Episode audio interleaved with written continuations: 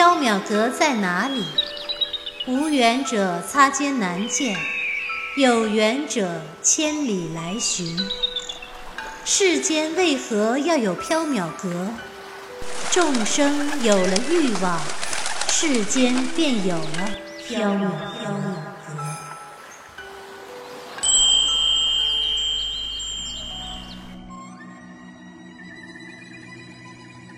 您正在收听的是长篇系列奇幻小说剧《缥缈提灯卷》，作者白姬婉，播讲只浅墨深，张涵。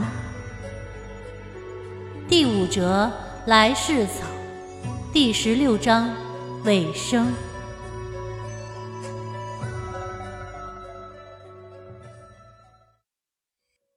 白吉南风乘上天马，说笑着走了。黎奴妖化成猫兽也走了。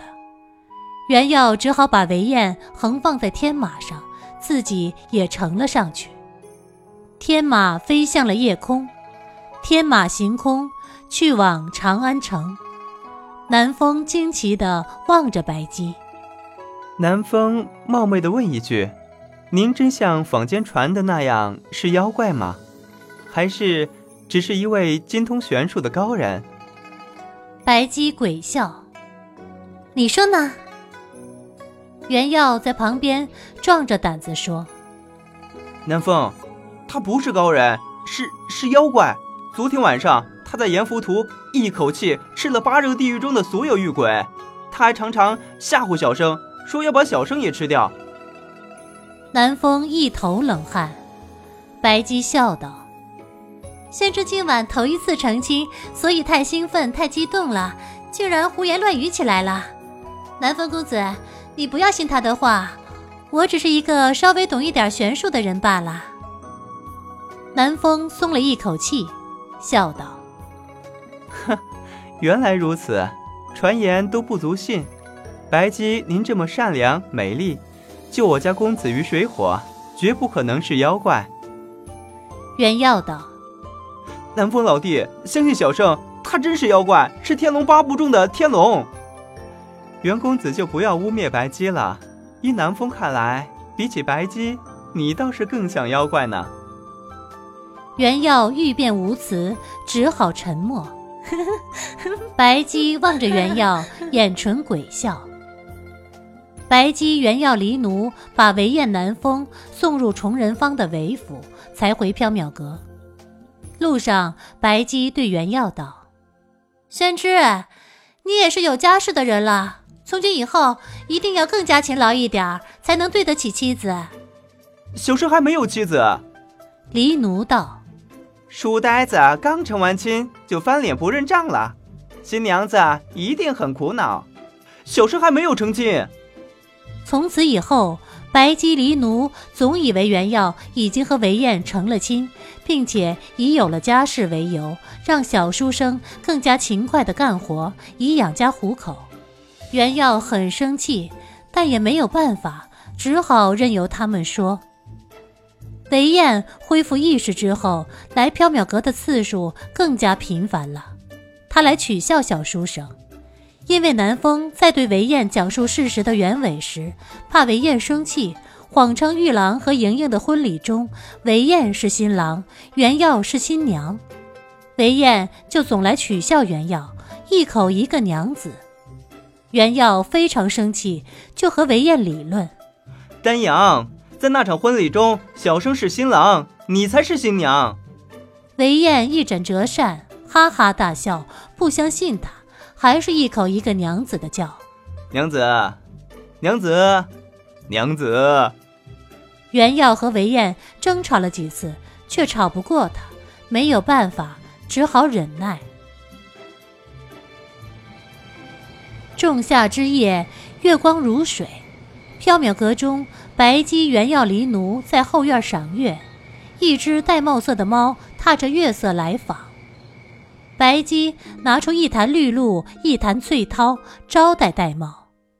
玳瑁猫冷冷地对白姬道：“你居然能从阎浮屠中回来，还吞下了八热地狱中所有的狱鬼。他突然想起了鬼王听到消息后浑身战栗的吼叫：“啊，他不是龙妖，他是魔鬼，是魔鬼！”戴瑁心中也有些发怵，眼前这个满脸笑容的白衣女人一定是魔鬼。白姬仿佛看懂了戴瑁的心思，笑眯眯地说道：“我的胃口很好。”哪天再饿了，我就去恶鬼道拜访鬼王。戴瑁猫冷汗。呃，恶鬼道与缥缈阁井水不犯河水，你就不要去了。鬼王说了，引魂灯送给你，你也可以继续在平康坊卖咒符，条件是你不要踏进恶鬼道一步。白姬摇扇笑道：“哎呦呦，鬼王可真慷慨。”反正你也不打算归还引魂灯，不如索性大方给你算了，免得多生事端，因小失大。这鬼王总是以己夺人，以为谁都跟他一样阴险邪恶，反复无常。这引魂灯，我倒还是真心想遵守承诺还给他的。不过他既然愿意相送，我如果拒绝的话，未免太没礼貌了。不许你对鬼王出言不逊！黑猫插嘴道。玳瑁，主人说的都是事实，鬼王也没少说主人的坏话。鬼王不是什么好东西。玳瑁猫很生气，狠狠地挠了黑猫一爪子。啊，即使是哥哥，也不许对鬼王无礼。黑猫生气的挠回去。我说的都是事实。啊，哥哥，你去死吧你！玳瑁猫又狠狠的挠了黑猫一爪子。跑掉了。黑猫很伤心，坐在月亮下面哭。玳瑁让我去死，他居然让我去死。白姬递给黑猫一杯绿露酒。黎奴，不要再伤心了。玳瑁有口无心，他还是很喜欢你这个哥哥的。黑猫喝了一杯绿露酒，醉了。他坐在月光下，骂骂咧咧地说了一会儿胡话，就倒下睡觉了。白姬一边望月，一边喝着绿露酒，似醉非醉。袁耀想起了黄莹莹来缥缈阁的那一晚，白姬也在喝绿露酒、翠涛酒，还喝醉了。袁耀问白姬：“关于莹莹姑娘的事，小生有一个疑问。先知有什么疑问？”小生明明不是玉郎，莹莹姑娘为什么会在来世草中看见小生是玉郎的前世？因为她从来世草中窥探玉郎的转世时，我稍微动了一点小手脚。什么手脚？我在宣之拾回的玉郎遗骨上施了一点小法术。宣之胸前挂着白骨，莹莹姑娘想着玉郎时，就会从水镜中看见宣之。你当时为什么不把玉郎的遗骨挂在你自己身上？你和丹阳成亲就好了，偏偏害得小生一直被丹阳取笑捉弄。哼，我和魏公子成亲，这未免也太无趣了，哪里有看宣之成亲有趣呢？你，你果然是为了找乐趣。怎么能这么说呢？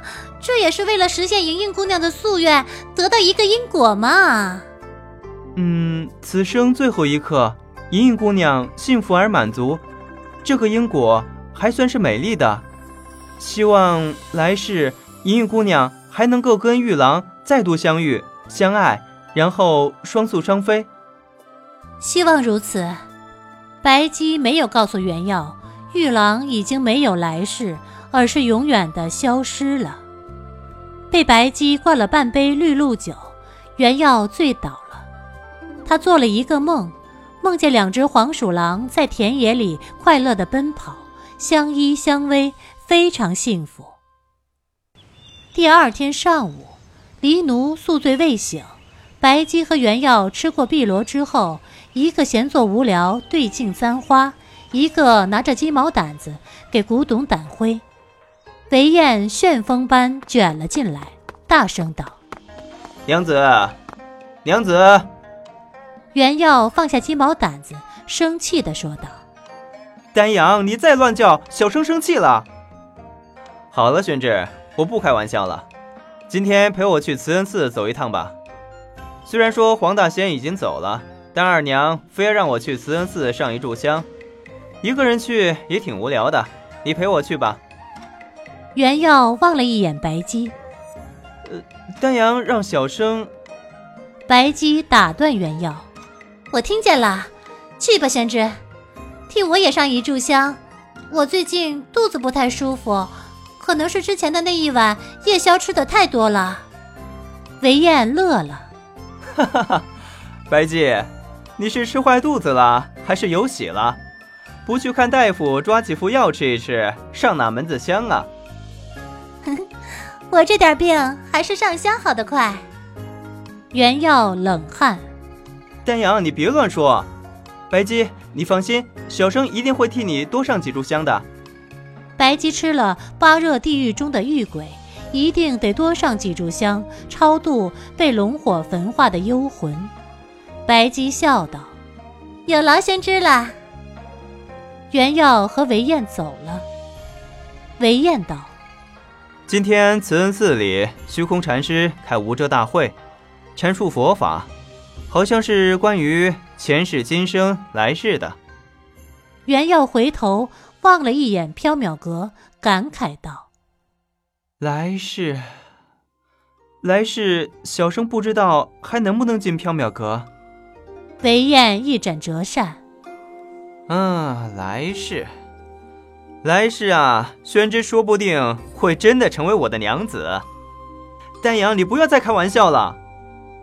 白姬站在缥缈阁的门口，望着袁耀和韦燕渐行渐远，喃喃道：“来世。”宣之还会走进缥缈阁吗？屋顶上，一只黑猫宿醉刚醒，它望着平康坊的方向，流泪道：“玳瑁，你一定还在生气，来世我一定不和你吵架了。”一阵风吹过，银铃叮当，空灵的铃声如来世般飘渺，不可追寻。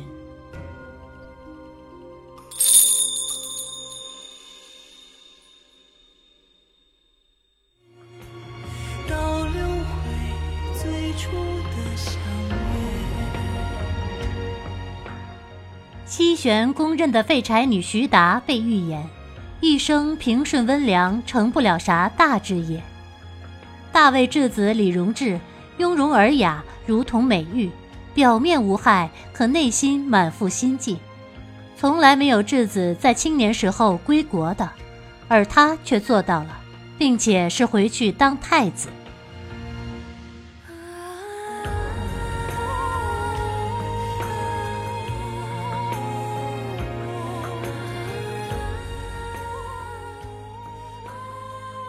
小透明徐达这辈子干过最大胆的事情，就是看上了未来的皇帝，顺势爬上了他的龙床。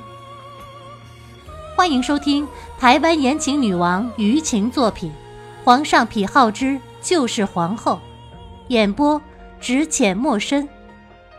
喜欢这部小说的听友，可以在喜马拉雅搜索“就是皇后”，然后点击订阅收听哦。